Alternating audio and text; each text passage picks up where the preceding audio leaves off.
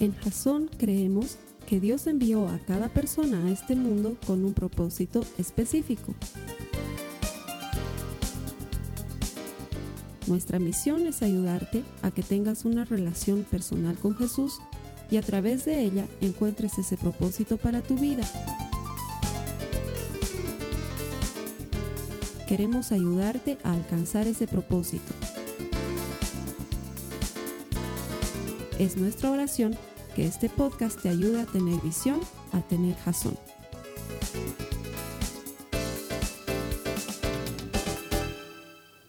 Para todas las personas que están conectadas a través del Internet, cada semana es un gusto llegar a ustedes. Lo hacemos convencidos de que todo el que encuentra a Dios encuentra vida y queremos ayudarte a encontrarlo por medio de su palabra.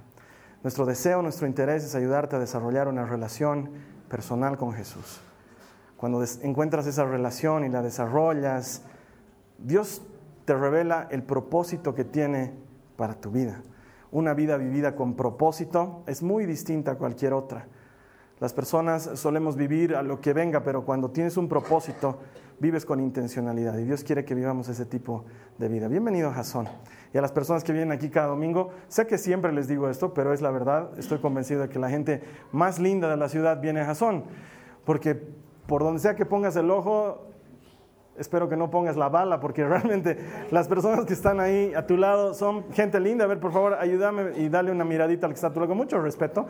Mira hasta el cuello solamente, por favor. Dios mío, hermanos. La gente que viene a Jason es gente linda. Y me encanta, me encanta saber que tenemos ese tipo de personas en Jason. Estamos en medio de una serie que se llama Paz. De hecho, más que en medio de la serie, yo diría que estamos terminando la serie. Es la última semana de esta serie. Y durante cuatro semanas, incluyendo esta, nos hemos dedicado a comprender el tipo de paz que Dios quiere que encontremos en Él para que podamos seguir adelante en las cosas que la vida misma nos, nos presenta como desafío. Porque Jesús dijo, en el mundo van a hallar aflicción. El mundo tiene aflicción. De hecho, una de las cosas que alguien me preguntaba esta semana es, eh, ¿cómo es que pasan cosas difíciles a la gente que está tan apegada a Jesús? Eh, haciendo un poco mención a la mamá de mi esposa. Y, yo les decía, Michael Schumacher no es muy seguidor de Jesús y también se ha roto la cabeza y mal, digamos, ¿no? Entonces, el mundo está lleno de eso. A los que siguen a Jesús y a los que no siguen a Jesús les pasa cosas. Porque en el mundo hay aflicción.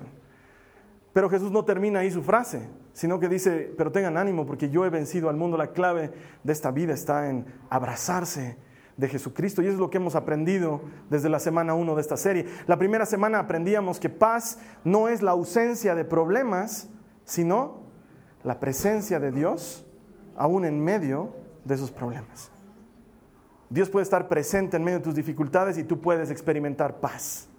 La segunda semana aprendíamos que podemos encontrar descanso y reposo para nuestras almas cuando caminamos por el camino correcto, que muchos de nosotros estamos caminando o hemos caminado por un camino equivocado y por esa razón es que sentimos angustia y sentimos eh, necesidad y ausencia de paz, pero que cuando nos metemos en el camino correcto y ese camino es Jesús, Él dice, yo soy el camino, yo soy la verdad y yo soy la vida. Y cuando tú empiezas a caminar por ese camino, encuentras paz. Pero muchos de nosotros, aún caminando en el camino correcto, no sentimos paz. Y es que probablemente llevamos una carga equivocada, y eso lo veíamos la tercera semana. Probablemente estamos cargando una carga que es muy difícil de llevar, que es muy pesada, que es muy complicada y que no nos toca llevar. Y quiero que entiendan esto, Jesús nunca pensó que deberíamos caminar sin cargas.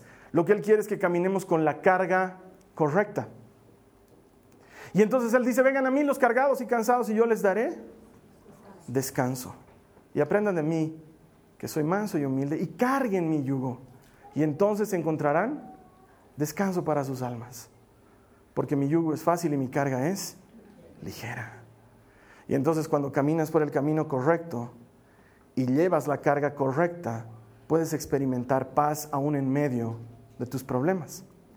Pero probablemente, porque hay un paso más, tú me digas, Carlos Alberto, estoy caminando en la palabra. Y estoy llevando la carga de Jesús, que es anunciarles a otros que hay esperanza y vida por medio de su sangre. Estoy ayudando a que otra gente conozca a Jesús. Estoy, estoy metido en el negocio de ayudar a que otras personas desarrollen una relación personal con Él. Lo estoy haciendo. Y aún así no siento paz. Y es que probablemente estás caminando ese camino y estás llevando la carga adecuada, pero tu actitud no es la adecuada. Y de eso vamos a hablar esta mañana. Acompáñame por favor en tu Biblia a Filipenses en el capítulo 4, los versos 6 y 7. Filipenses capítulo 4, los versos 6 y 7. Si tú estás conmigo por primera vez, debajo de mí está apareciendo un botón grande en tu pantalla en el que puedes hacer clic y puedes encontrar una versión de Biblia en tu idioma para que lo utilices durante este servicio, pero también para que lo utilices siempre. Es gratis, la ponemos a tu disposición. Nuestro deseo es ayudarte a encontrarte con la palabra de Dios. Filipenses 4, 6 al 7 dice, Ayúdenme los que tienen las notas de la prédica, quiero que sigan la lectura conmigo. Dice, no se preocupen por nada. En cambio, oren por todo. Díganle a Dios lo que necesitan y denle gracias por todo lo que Él ha hecho. Así experimentarán la paz de Dios, que supera todo lo que podemos entender. La paz de Dios cuidará su corazón y su mente mientras vivan en Cristo Jesús. Es increíble esta cita bíblica. Alguna vez hemos hablado de ella porque Pablo la está escribiendo desde la cárcel. O sea, no es un tipo que desde la comodidad de su escritorio pastoral, con su Coca-Cola y su salteña y con la vida resuelta mientras escucha a Marcos Witt, dice, tranquilo, hay paz, brother, hay paz. Es un tipo que está preso, que está preso por anunciar el Evangelio y que encima no es la primera vez que le pasa algo así, sino que su vida se ha caracterizado por los puñetazos, las apedreadas, los latigazos, los naufragios y las cárceles. Y este hombre es el que dice, ¿quieres paz? La clave es esta, no te preocupes por nada, sino más bien orá por todo.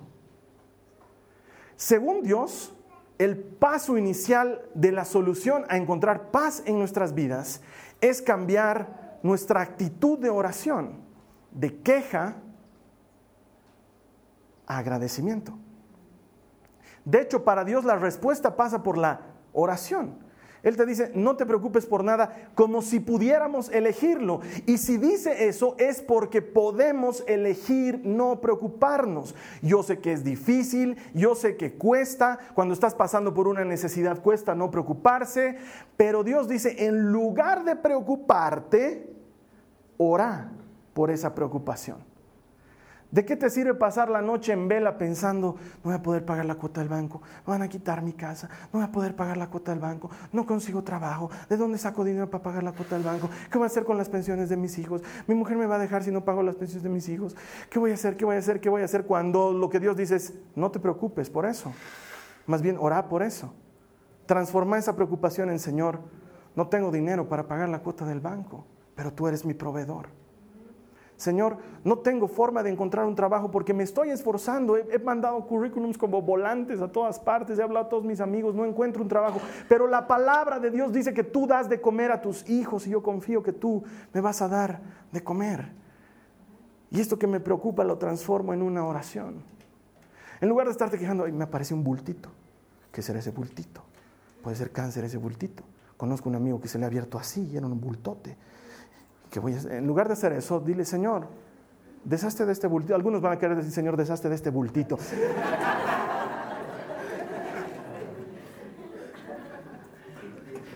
Pero en lugar de preocuparte, Dios dice, ora. No sé si me entiendes, pero la, la respuesta es simple. No te preocupes, ora. ¿A qué hora llega mi hijo? ¿A qué hora llega mi hijo? ¿Dónde está este chico? Lo llamo su celular apagado. Lo llamo su celular apagado. No me responde. ¿Dónde está este chico? ¿Dónde está este chico? No me responde. ¿Por qué mejor no oras? Señor, hazte cargo del hijo y a mí dame sueño y descanso. Porque realmente, ¿qué puedes hacer desde tu casa preocupándote por el hijo? Es más, a ver, seamos honestos. ¿Qué puedes hacer al lado del hijo? ¿Te has puesto a pensar en eso? El hijo sale en la noche, quién sabe dónde te dice que está yendo a un lugar, pero tú sabes que no, no está yendo a ese lugar necesariamente, o está yendo a ese lugar como pre, pero después se va a ir a otro lado, digamos. ¿Y qué harías al lado de tu hijo? ¿No tomes eso? ¿Tú crees que tu hijo te va a hacer caso? ¿No fumes eso? ¿No te juntes con ese amigo? Ya le has dicho mil veces, no te hace caso. Y si viene un asaltante, ¿lo vas a agarrar a puñetazos al asaltante? ¿O vas a huir despavorido? Es muy poco lo que podemos hacer realmente, pero nos preocupamos. Y Dios dice, no te preocupes, ora. La fórmula es sencilla, no te preocupes, ora. ¿Qué estás temiendo del mañana? La cita con el dentista, la cita con el abogado, la cita con la muerte. No te preocupes, dice el Señor. Ora, ora. La receta de Dios pasa por la oración. De hecho, es tan fantástico lo que dice Dios quiero que me acompañes por, por favor al Salmo 34 en el verso 4. Está hablando David y dice, oré al Señor y Él me respondió, me libró de todos mis temores. Te lo quiero leer otra vez, por favor. Oré al Señor y Él me respondió y me libró de todos mis temores. La clave pasa por hablar con Dios. Porque todos tenemos miedo a algo. Y cuando las cosas se ponen difíciles, todos empezamos a temer por algo. Y la fe, en lugar de actuar en positivo, empieza a actuar en negativo. Y lo mismo que hace la fe por ti cuando está puesta en Dios, es lo que hace el miedo por ti cuando te aparta de Dios. Pero la Biblia dice, hablé con el Señor, le abrí mi corazón y Él me libró todos mis temores. Ese es el trabajo de Dios. Y Él quiere hacerlo por medio de la oración. Y te invita a que utilices su solución. De hecho, quiero que por favor volvamos al verso 6 de Filipenses 4. Te lo voy a leer en otra versión. Porque quiero que veas cuán hondo entra el Señor. Dice Filipenses 4, 6.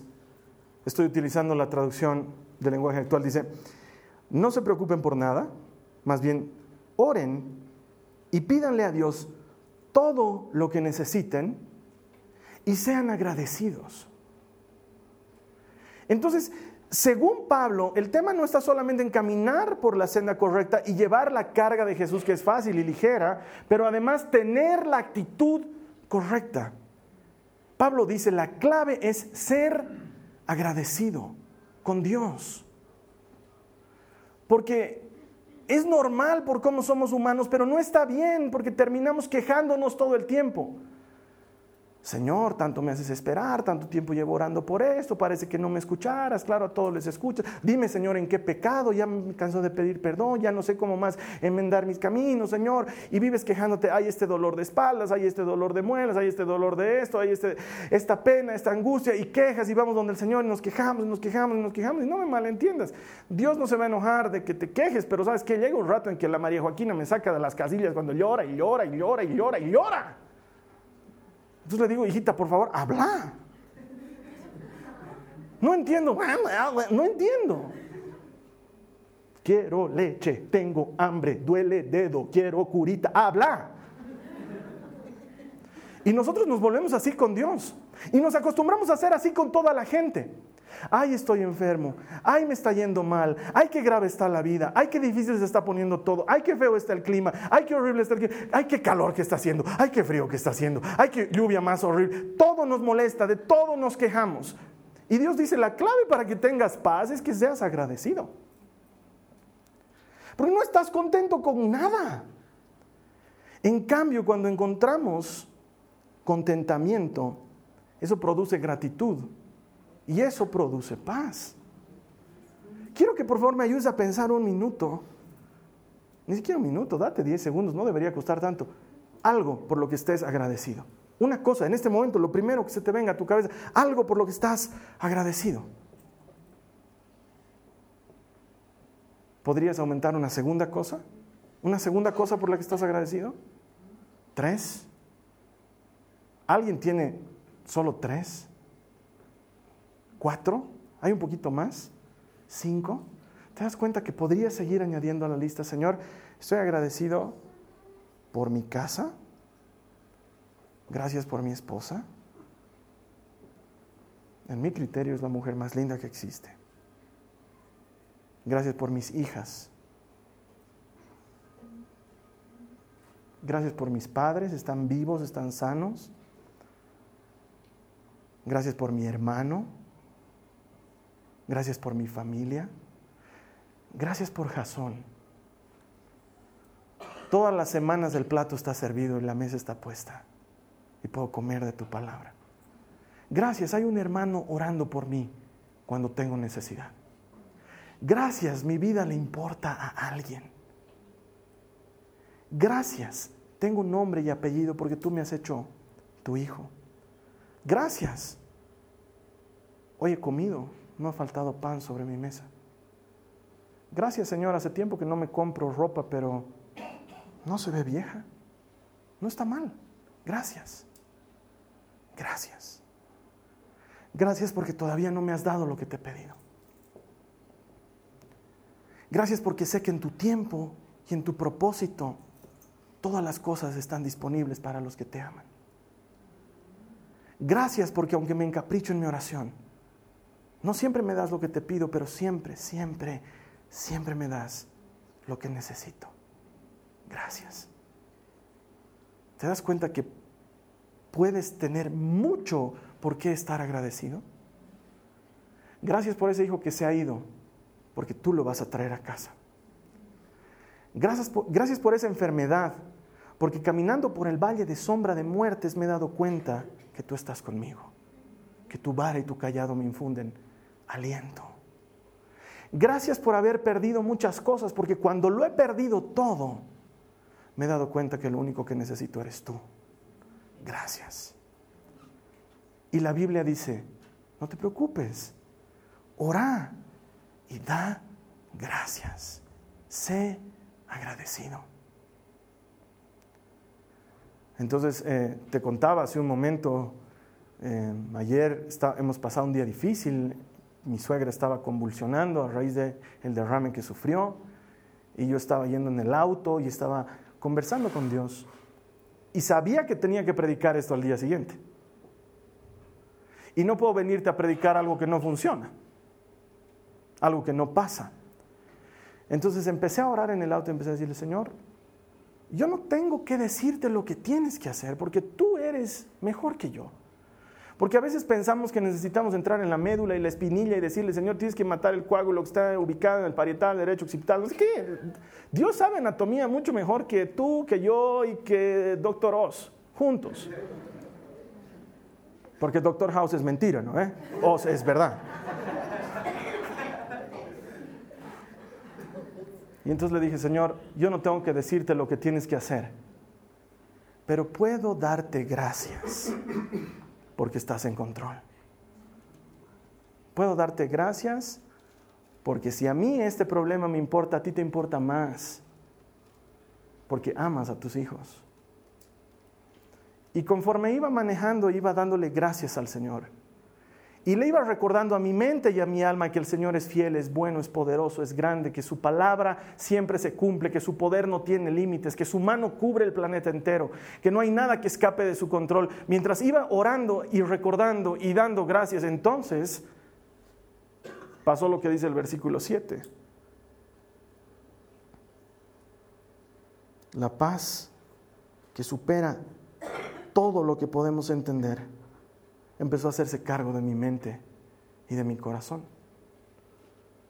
Te puedo decir una cosa con certeza. No sé qué va a pasar con mi suegra. Yo creo y espero que salga de esto. ¿Sí? Pero no lo sé. Pero también te puedo decir que aún en medio de la tormenta puedes tener paz cuando tu actitud cambia de queja a agradecimiento. Y no sé lo que Dios hará, pero la Biblia dice, en cuanto a sus caminos, son. Él no falla, no se equivoca. Y tal vez necesitamos ser agradecidos para aprender a recordar lo que Él ya hizo por nosotros. Cuando la vi a mi suegra convulsionando en, la clínica, la primera imagen que se me vino a la mente fue la de mi papá convulsionando en Santa Cruz en un parqueo de autos. Alguna vez les he contado esto y apareció un hombre, no sé de dónde, y empezó a darme instrucciones, ponlo de lado, tienes que sacarle la lengua porque se está atragantando con su lengua, tienes que meter tu mano ahí y es probable que te muerda. Así que tienes que hacerlo rápido. Entonces lo puse de lado y metí mi mano y jalé su lengua. Y luego me dijo, ahora hay que echarle agua. Y empecé a gritar agua y apareció alguien con agua y le echamos agua y mi papá reaccionó. Y, pasó todo en cuestión de segundos. Y en la noche, cuando estábamos alarmados por lo que le había pasado y él tenía que viajar, estábamos orando con mi esposa, con mi hermano, con su esposa. Y Dios me dijo claramente, el mismo Dios que estuvo contigo esta tarde en el estacionamiento está con tu papá. Es el mismo, no se ha ido, no ha cambiado. Y entonces mientras la veía hacia mi suegra, venía esa imagen y la de decenas de veces que me ha tocado por visitar enfermos ver este tipo de cosas. Y me acordaba que todas esas veces ha estado Dios ahí. Y entonces me toca darle gracias y decirle, gracias. No entiendo lo que está pasando. Escapa de mi control. Pero te doy gracias. Porque no escapa de tu control. No escapa de tu poderosa mano. Y entonces, mi hermano, mi hermana, cuando empiezas a desarrollar una actitud de agradecimiento y te transformas en una persona que vive por gratitud, la paz se transforma en tu guarura. Eso dice la Biblia. Se transforma en tu guardaespaldas. Mira lo que dice específicamente el verso 7, por favor. Otra vez léelo conmigo. Filipenses 4, 7 dice, así experimentarán la paz de Dios que supera todo lo que podemos entender y aclara, la paz de Dios se volverá tu guarura. Esa es la versión, Carlos Alberto, la versión de la nueva traducción viviente. Dice, y la paz de Dios cuidará su corazón y su mente mientras vivan en Cristo Jesús. Dios es paz. Dios es paz. Dios es amor, la Biblia lo dice, capítulo 4, versículo 8, 1 Juan, yo sé, pero la Biblia también dice que Dios es paz. Y Pablo nos dice, no te preocupes por nada, sino que ora por esas cosas que te preocupan y volvete a alguien agradecido. Y entonces experimentarás la paz de Dios que los demás no pueden comprender.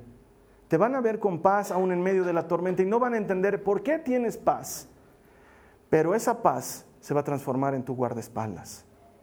Va a empezar a proteger tu mente y va a empezar a proteger tu corazón mientras estés en Cristo Jesús. Cuando haces eso, la paz se transforma en tu guardaespaldas. Empieza a cuidarte por donde quiera que vayas. Porque aflicción va a seguir habiendo y problemas van a seguir habiendo. Odio el tipo de evangelio que se nos vende en el que se nos dice, ven a Jesús y todo se soluciona. Y odio de la misma manera el evangelio que dice, ven a Jesús y fregaste. Es grave ser cristiano. Has muerto. No tienes idea lo que vas a sufrir porque ni el uno ni el otro es verdadero. El Evangelio que está en la Biblia dice, ven a Jesús, porque en el mundo hay aflicción, pero Él ha vencido al mundo. Nos conviene tenerlo como nuestro guardaespaldas, cuidando tu corazón y cuidando tu mente, protegiéndote con paz.